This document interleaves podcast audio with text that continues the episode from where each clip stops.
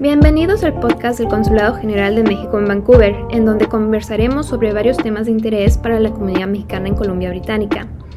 Antes que nada, me gustaría comentar que los Estados miembros de la ONU acordaron adoptar un pacto mundial para una migración segura, ordenada y regular. Este es el primer acuerdo global de la ONU sobre un enfoque común sobre la migración internacional en todas sus dimensiones. Y por lo tanto, en el episodio de hoy platicaremos con Hugo Velázquez Vázquez, quien es el cónsul del programa de trabajadores agrícolas temporales de esta representación y más allá de esto, constantemente está atendiendo casos de migración. Hugo, muchas gracias por estar aquí con nosotros. Muchas gracias por la invitación, Alex. Muy bien, pues para empezar, Hugo, ¿nos podrías explicar un poquito lo que es el PETAT y eh, sus funciones? Sí, el PETAT es un programa de trabajadores agrícolas temporales y es un programa que es un acuerdo binacional que deriva de un memorándum de entendimiento que se firmó hace 46 años y en la provincia de eh, Columbia Británica hace 16. Es un programa que prevé llenar espacios que los canadienses no pueden llenar en el sector agrícola. Y es decir, que es un ganar-ganar. Ah, hay una escasez de mano de obra agrícola y en México tenemos eh, a personas muy experimentadas que también están dispuestas a, venir a trabajar. Y es muy importante porque es único en el mundo. He escuchado a, a muchas personas decir que es como el Rolls Royce de los programas, aunque tiene también sus cosas que mejorar, porque es de los pocos que vela por el trabajador en todos los aspectos de su vida. Aquí en el consulado vemos la vivienda, casos de salud fuera y dentro del trabajo, sus impuestos, las pensiones y la logística de su arribo y sus transferencias. Muy bien, bien lo dices que pues a final de cuentas este programa es sumamente importante para el sector de agricultura de Colombia Británica, tanto como a México, ¿verdad? ¿Nos pudieras contar un poquito más a detalle el labor del consulado dentro del programa? Sí, dentro del equipo tenemos a cuatro personas muy experimentadas en su área.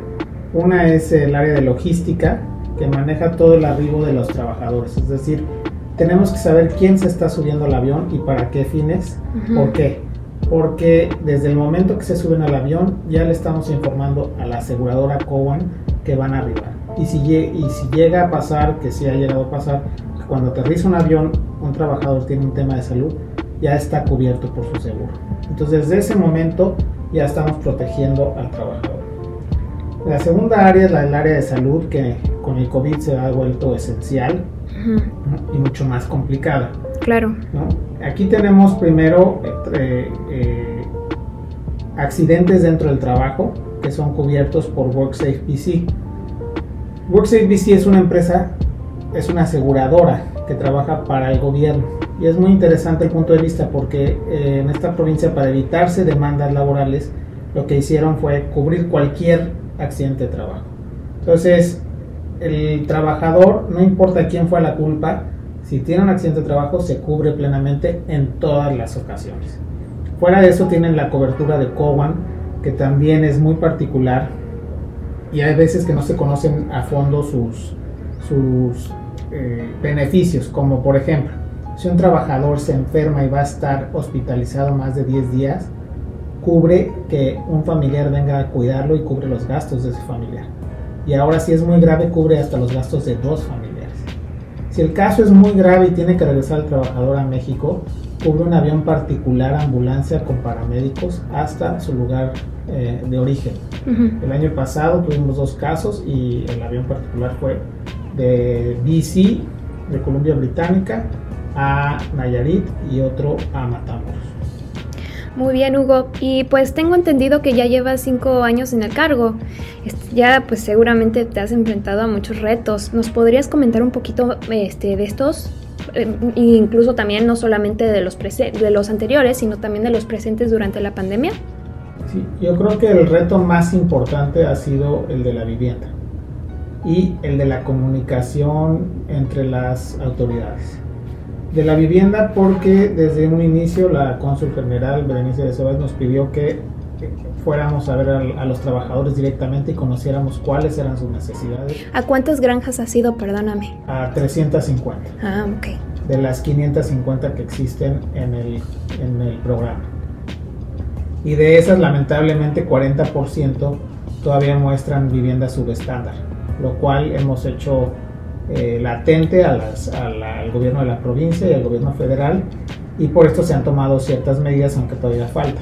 ¿Qué medidas se han tomado? Que han, se han mandado más inspectores para hacer eh, inspecciones de vivienda, que se invirtieran 3.4 millones de dólares eh, en ONGs para apoyar a los consulados y a los trabajadores para la protección de los trabajadores, pero es todavía eh, incipiente el cambio porque lo que se necesita realmente es que la provincia tenga inspectores que visiten las granjas antes de su arribo y que aquellos que no cumplen sean sancionados. Muy bien. ¿Y durante la pandemia no han visitado granjas? Durante la pandemia solo en algunos casos extraordinarios, porque también ante el estado de emergencia los diplomáticos también estamos restringidos en nuestro movimiento. Claro. Por órdenes de la doctora Monique Henry. Pero aún así, eh, la solución que se dio para evitar más brotes fue una solución conjunta con el gobierno de, de la provincia, eh, que fue que llegaran a hoteles los trabajadores y esta es la única provincia en la que llegan a hoteles los trabajadores. Y se les da la se les provee de comida servicio médico si es necesario y también eh, un lavado de ropa a la semana durante la cuarentena y tengo entendido que esta, pues ahora sí que esta nueva manera de, pues, de que lleguen a los hoteles fue una sugerencia del consulado. ¿Es así? Es así eh, porque después del primer brote en la granja de Bailance, que fue muy, muy conocido en los medios, eh, tuvimos muchas juntas de trabajo durante dos semanas, casi todos los días, incluyendo sábados, domingos.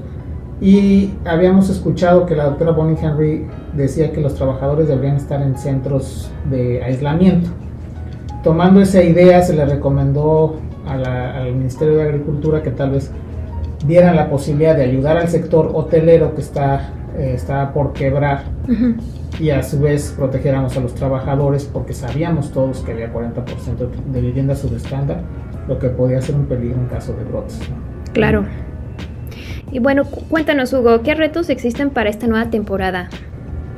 Para esta nueva temporada, uno, el cierre de fronteras que se dio recientemente por el gobierno de, Justin Trudeau, porque ahora los trabajadores solo podrán llegar en charters. Entonces esto complica la logística, además de que deben de tener una prueba de COVID no mayor a 72 horas. Y esto también complica dependiendo del estado de donde vienen, más su traslado a la Ciudad de México. Y una vez aquí, después de que salgan de los hoteles, pues los brotes que son comunes en la sociedad, ¿no? y que hay que estar vigilando que estén bien atendidos, que sepan cuáles son, si tienen síntomas, cuáles son, que informen al consulado y nosotros a sus familiares, que sepan de la cobertura que tienen. Y en caso de que ellos, por ejemplo, tengan este, familiares que se enfermen o que fallezcan por cualquier, ahora sí, por los motivos de la pandemia, eh, ¿es posible que ellos regresen a México o se tienen que quedar aquí todo el tiempo de su contrato? No, el trabajador puede renunciar en cualquier momento a su contrato y lamentablemente está restringido el regreso ahorita nada más a los sábados porque los charters llegan los viernes. Se tendría que esperar el trabajador a que se abriera un espacio el día sábado, cualquier sábado del mes, para regresar. Y eso también sucedería si tiene algún problema con su empleador. Claro, claro. Bueno, pues para finalizar nuestra plática, Hugo, ¿cómo crees que evolucione el programa futuro? Yo creo que a futuro el PETAT se va a expandir y va a cubrir otras áreas también. Y en México tenemos mano de obra calificada para muchas áreas. Nos le han pedido a la Consul General eh, ver si pueden venir trabajadores a la, a construcción. Un total hasta de 200 mil trabajadores se van a estar al año en, en Colombia Británica para los cambios de infraestructura del Premier John Horgan y también en otras áreas eh, dentro de la agricultura, porque ahora la ministra de Agricultura también es de pesca y recientemente nos contactaron para ver si tenemos trabajadores especializados en esa área. Muy bien, Hugo.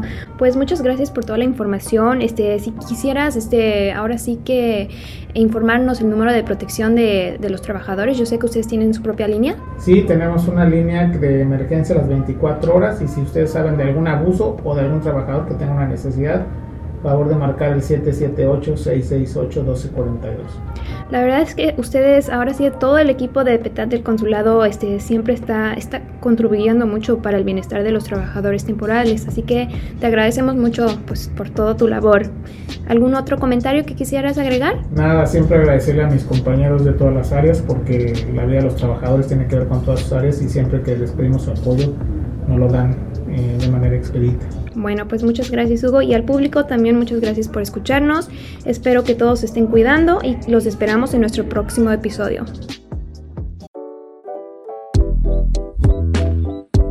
Gracias por escucharnos. No olviden seguirnos en nuestras redes Facebook, Instagram, Twitter y Spotify. Les recordamos también revisar nuestra página de internet y para cualquier emergencia, nuestra línea de emergencia disponible las 24 horas es el 604-684-1627. Gracias.